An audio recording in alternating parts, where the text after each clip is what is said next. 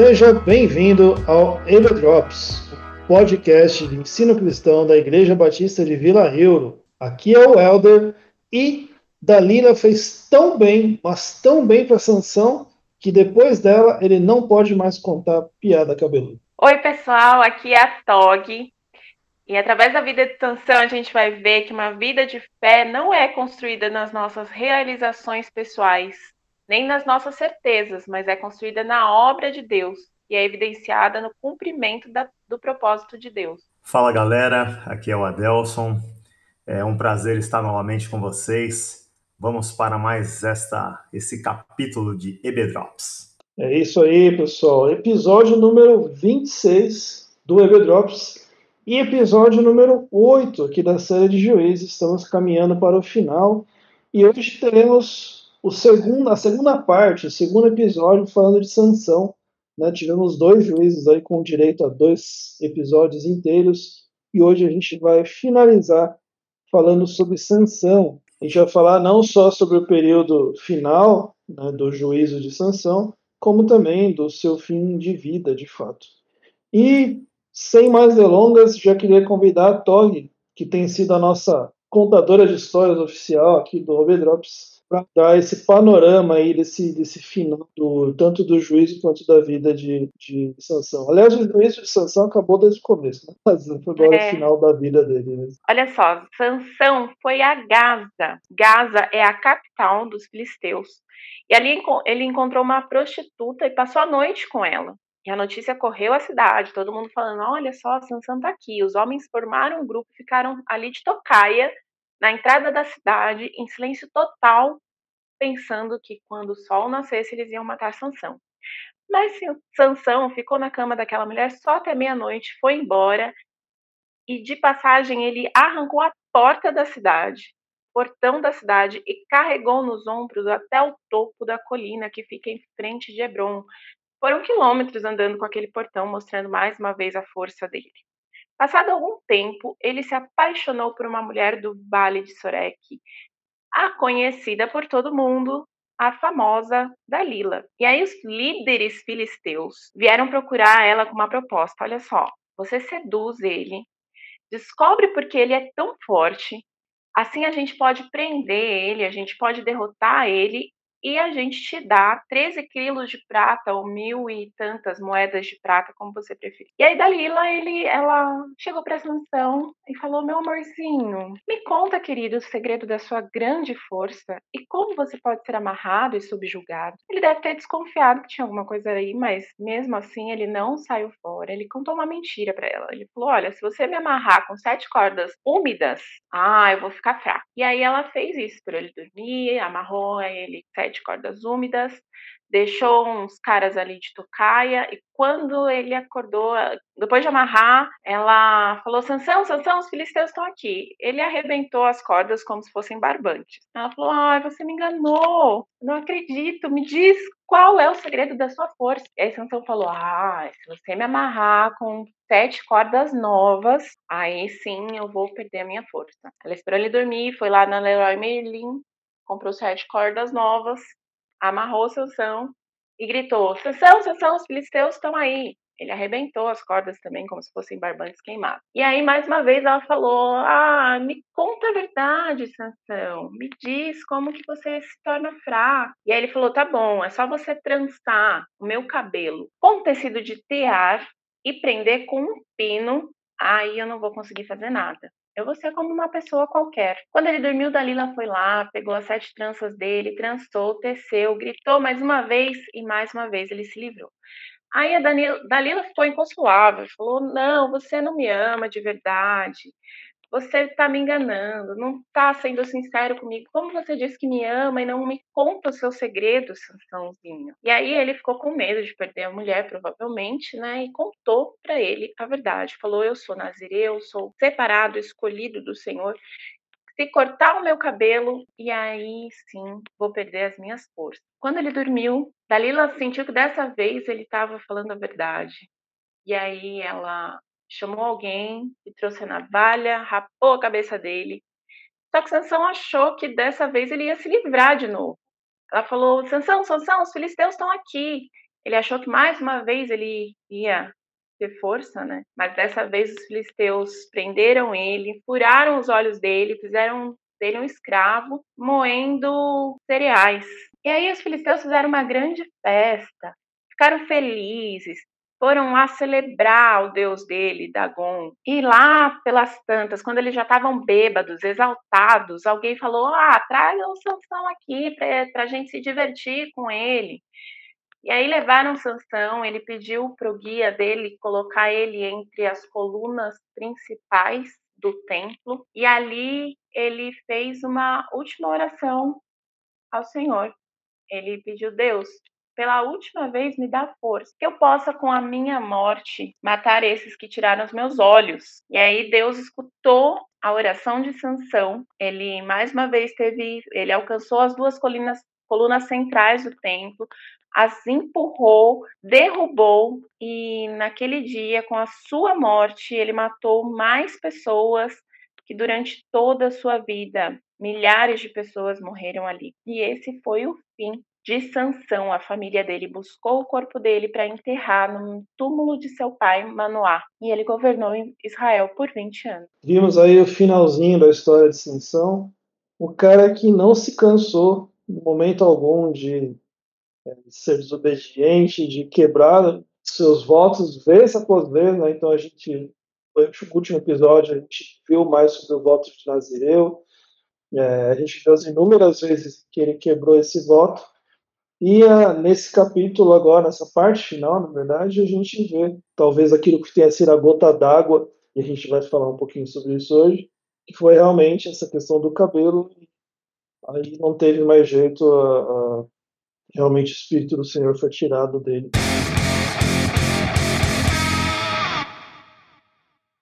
Tem uma questão muito interessante, Sansão, é que apesar de toda a rebeldia e desobediência dele em relação ao seu voto, em relação a Deus, humanamente falando, ele era um cara, pode-se dizer, de sucesso. Venceu muitas batalhas, ele derrotou inimigos, ele conquistou mulheres, etc. É, e na verdade a gente vê que esse é o grande, o, a grande derrocada realmente dele, é realmente o seu sucesso. E eu queria pedir para o Adelson é, comentar um pouco sobre isso o como o sucesso de Sansão, Adelson, foi realmente a causa de, de todo o fracasso dele. É, exatamente, Helder. Como você já comentou aí, né, se nós pegarmos ali no final, basicamente, do capítulo 15, nós vemos lá que Sansão tinha derrotado cerca de mil homens, né, com a queixada de um jumento, e depois disso, como a Thaís já nos comentou, ele foi lá para Gaza. E mais uma vez a gente vê que Sansão era um cara muito mulherengo, né? Ele tinha esse lado, digamos assim, fácil, né? Sansão olhava para uma mulher, se interessava por ela e como você mesmo comentou, era um cara que já procurava se relacionar com essa mulher, então assim, foi um juiz que teve aí muitos relacionamentos mas a palavra fala que essa mulher é uma prostituta. E nesse momento, o Sansão, ele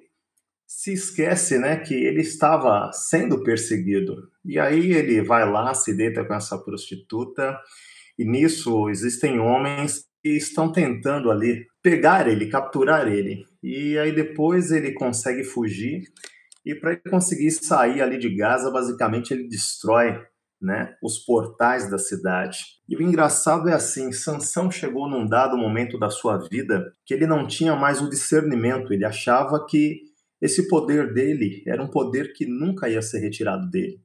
Ou seja, Sansão achava que a sua força vinha dele mesmo. Ele pensava, ah, Deus me fez forte e eu sempre vou derrotar os meus inimigos. Né? Nós vemos aí na sua história a viver uma vida totalmente fora da, do propósito que Deus tinha para ele, se envolvendo uh, nos seus desejos sexuais, em brigas por qualquer coisa. Então, se nós olharmos uh, humanamente falando, Sansão realmente teve muitas conquistas, era um homem temido e as pessoas tinham medo disso, era um grande guerreiro, as pessoas o viam como alguém invencível, humanamente falando, porque ele estava usando de um dom que Deus havia dado para ele para o seu próprio benefício. E a mesma coisa, também Sansão conquistava muitas mulheres, teve muitas mulheres. E isso também, humanamente falando, é algo que na época chamava muita atenção. E o que, que nós precisamos pensar? Né?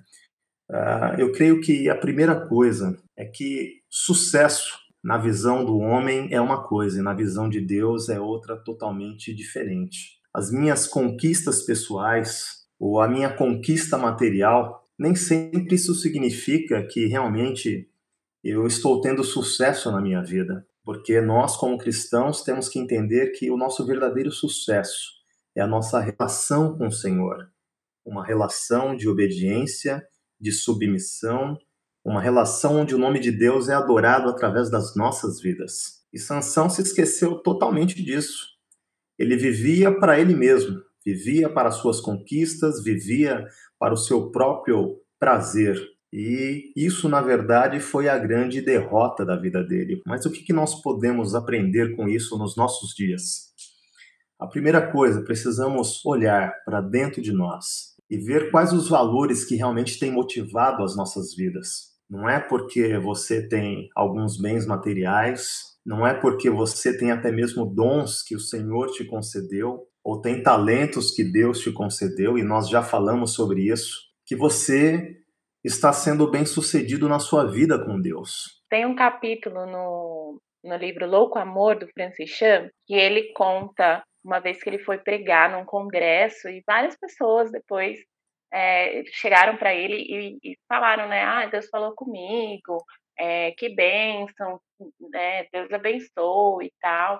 E aí depois ele foi, ele conta que ele foi orar agradecendo ao Senhor por, por Deus ter dado a ele aquela palavra. E aí, enquanto ele estava orando, ele disse que ele se tocou e quem estava aparecendo era ele e não Deus. E aí ele disse que ele parou de orar e pediu perdão para Deus, porque ele estava sendo evidenciado e não o Senhor, que ele queria não mais ser o grande sucesso, né? Ser evidenciado, mas que Deus fosse evidenciado. Isso me lembra algo que a gente comentou em algum episódio passado, não lembro exatamente qual. Para quem, por exemplo, se uma pessoa é viciada em dinheiro, né, se a pessoa ama o dinheiro, o maior perigo não é essa pessoa ficar sem dinheiro, mas é que ela tenha muito dinheiro, porque ela vai colocar toda a adoração nela, toda a confiança dela nesse dinheiro. E aí o mesmo vale né, para quem tem muito sucesso, essa pessoa viciada no sucesso. E aqui, gente, a gente não está dizendo que você não pode ter dinheiro, você não pode ter sucesso, você não pode ser bem sucedido. O problema é o amor a essas coisas, né? especialmente se o amor for acima do amor a Deus. Aí então é o que aconteceu com Sansão. Você vai ser um Sansão da vida se você incorrer nesses erros.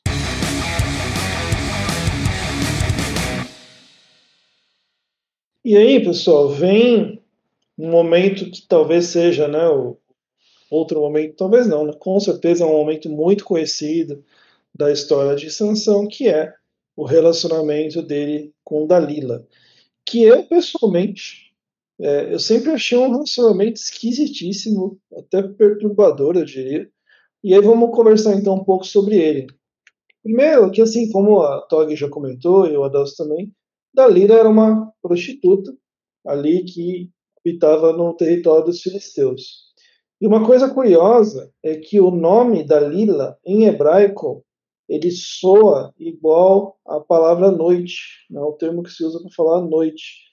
Então, tem várias vezes citado ali no texto, falando em que o, som do texto é como se dissesse o seguinte: olha, Sansão está deitado na cama da noite.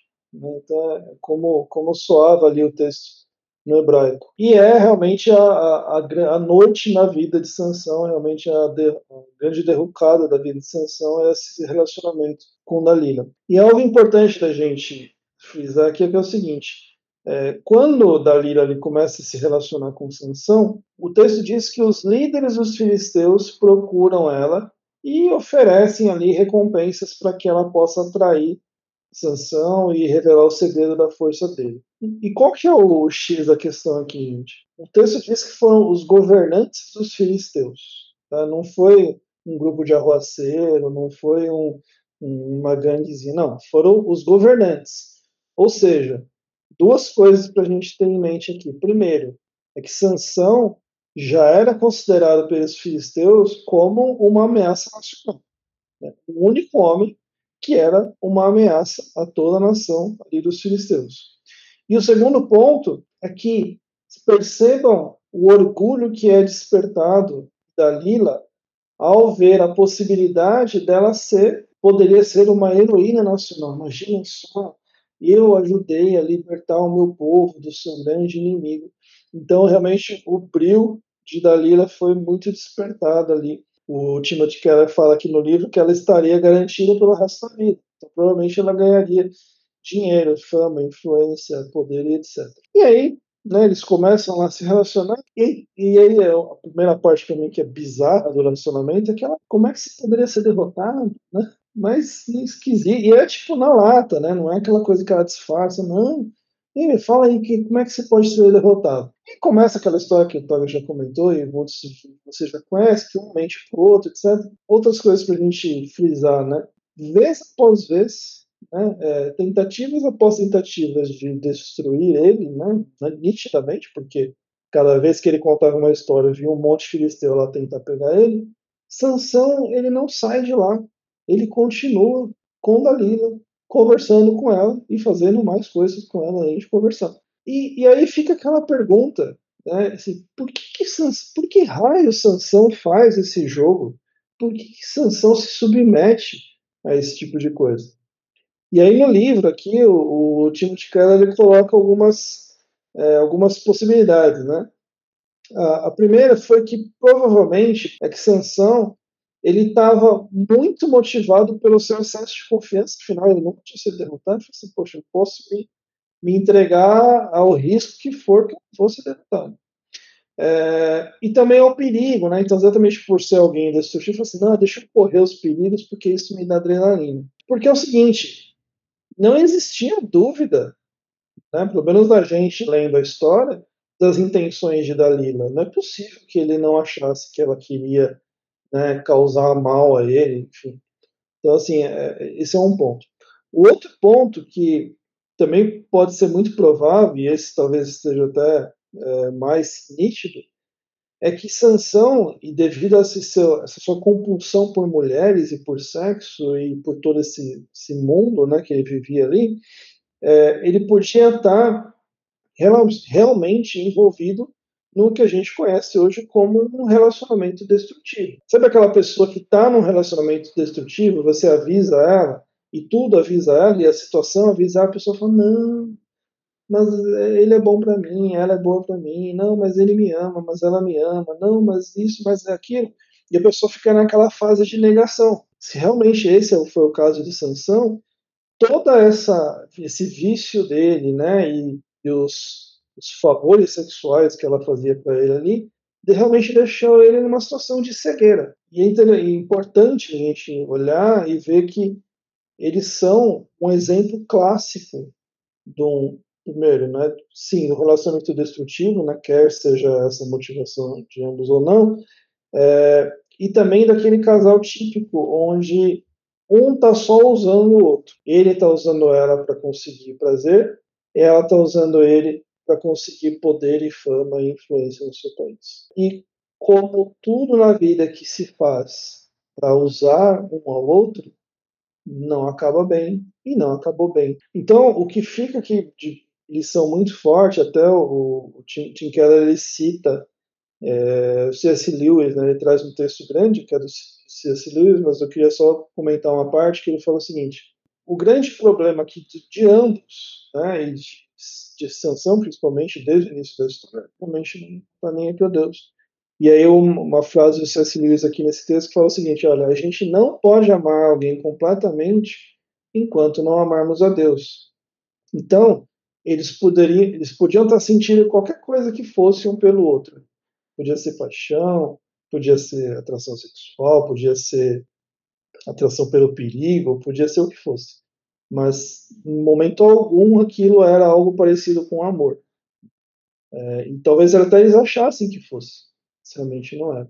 Bom, gente, e aí toda essa, essa questão, esse relacionamento dramático né, de Sansão e Dalila, que culminou é, finalmente, né, ele entregou realmente seu segredo e foi preso e ficou cego e virou um escravo e aí passou, né, enfim, por todo esse, esse vale. Mas incrivelmente há uma redenção na vida de Sansão. E eu queria pedir para Tog trazer, Tog, para a gente é, como que aconteceu, o que foi essa redenção, como ela se deu.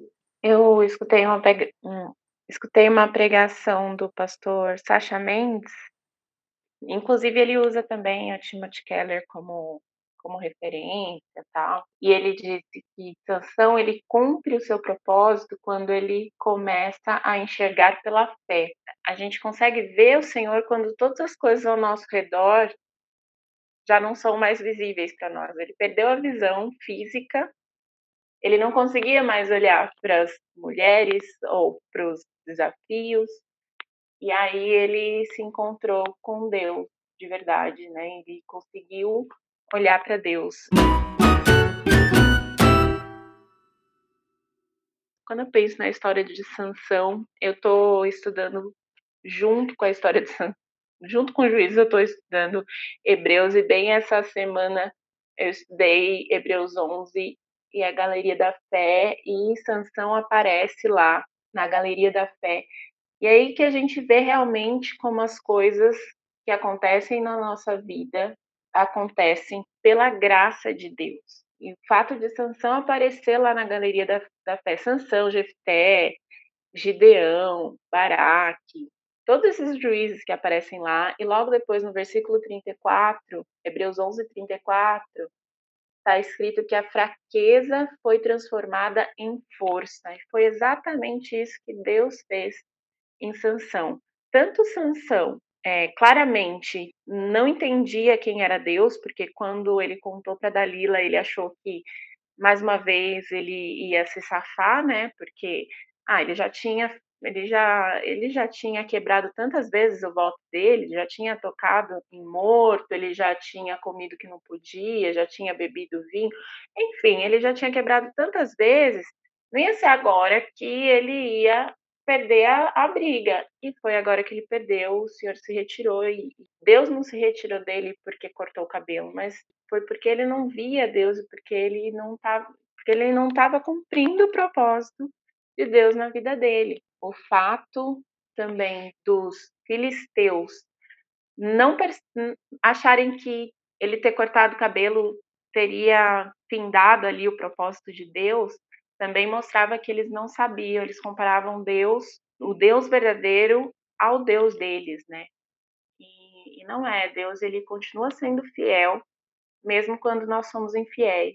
E foi isso que aconteceu com Sansão a graça de Deus é escandalosa e ali Sansão alguns alguns estudiosos dizem que ali Sansão ainda quis ser vingativo porque ele, ele queria que eles morressem por causa dos olhos dele mas foi a segunda oração que descrita na Bíblia, pelo menos na vida de Sansão, a primeira foi uma oração totalmente egoísta mesmo, e agora ele em humildade, pede que Deus mais uma vez lhe dê força e ali ele iria cumprir realmente o propósito da vida dele, né, para qual ele tinha sido chamado antes do vento. Então Deus redimiu Sansão na fraqueza dele. Às vezes a gente precisa perder tudo para encontrar a nossa verdadeira força. A gente precisa chegar no fundo do poço para olhar para Deus. Deus às vezes ele se permite ele se humilha, se permitindo ser o último recurso quando ele deveria ser o primeiro. Se Sansão primeiro tivesse olhado para Deus, talvez ele não tivesse que passar por tudo isso, mas ao mesmo tempo foi o propósito de Deus que ele passasse por tudo isso, está escrito lá no começo, né, no capítulo 14 ainda, lá no começo, que Deus tinha um propósito, todos esses erros de Sansão e o propósito dele foi cumprido no momento de maior fraqueza dele. E ele acabou sendo lembrado lá na frente, inclusive na galeria dos heróis da fé.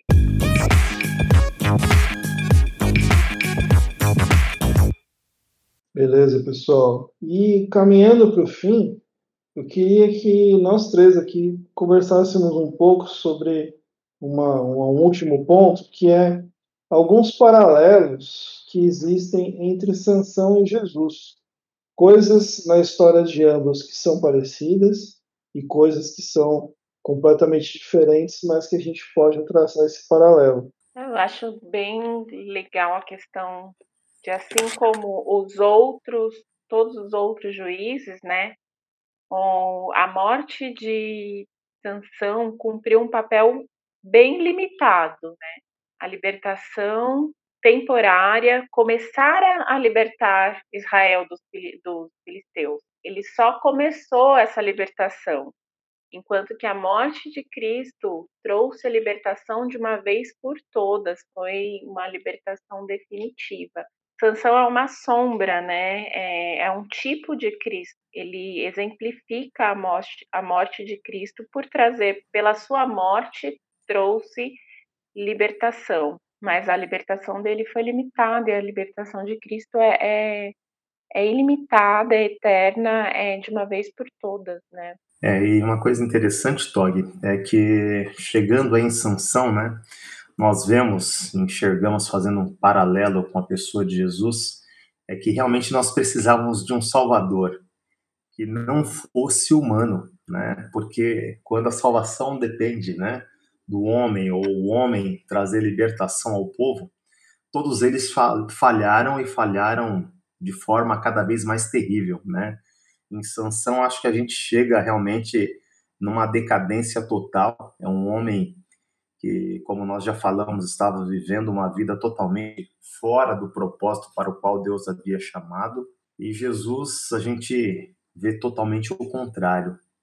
Realmente, é, Deus em forma de homem, é 100% homem, mas 100% Deus, vivendo a sua humanidade aqui de maneira irrepreensível e alcançando realmente a redenção total da raça humana e nos ligando novamente ao Senhor através da sua morte e ressurreição. E eu terminaria com uma que é com a, com a morte de Sansão, ali terminou a liderança dele, terminou o ministério, vamos dizer assim, dele. E com Cristo não, com o sepultamento de Cristo, na verdade, a liderança dele está de, de muitas formas estava só começando. Então, aonde um terminou, o outro estava apenas começando. Queria agradecer então ao Adelcia Tog por esse episódio de hoje e a você ouvinte que está aqui com a gente. Pessoal, não se esqueçam de procurar a gente lá no Instagram. Estamos lá em instagram.com/barra capacitar.ibvr. Capacitar é o nome novo nome do nosso Ministério de Ensino, onde o BBDrops é uma das iniciativas do nosso ministério. Deixa lá o seu comentário, dúvidas, comentários, coisas que vocês viram interessantes. E não se esqueçam também, semana que vem estaremos no penúltimo episódio. Tá? E você está falando assim, poxa, mas acabaram os juízes, por que, que tem mais coisas? Pois é, porque daqui em diante ainda faltam quatro capítulos do livro de juízes onde a narrativa é bem diferente. Tá? Vocês vão ver que o livro de Juízes vai mostrar uma visão um pouco diferente sobre realmente como estava o povo de Israel ali em todo aquele tempo. Né? Ele para de falar do juiz e fala do povo em si. E, para você ter uma ideia de como vão ser os próximos dois episódios, o Tim Keller, logo na introdução, no capítulo seguinte, ele fala o seguinte: essa visão da humanidade sem Deus é tão sombria que esses capítulos raramente são estudados ou usados em sermões. Então a gente vai estudar aqui um pedaço de juízes que raramente você vai ouvir em estudos bíblicos em sermões, tamanho é o tom sombrio desse texto. Tá bom? Então, não perca semana que vem, penúltimo episódio da série Improváveis. E é isso, pessoal. Um abraço e até a próxima. Tchau, tchau. Tchau, pessoal. Até semana que vem. Falou?